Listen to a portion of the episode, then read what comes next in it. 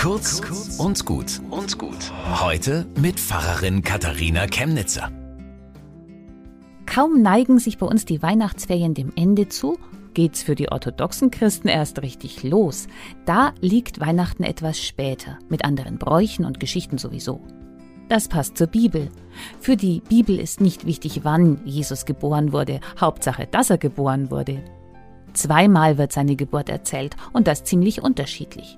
Da ist die eine Geschichte von Maria, Josef, Jesuskind in der Krippe, die Hirten auf dem Feld.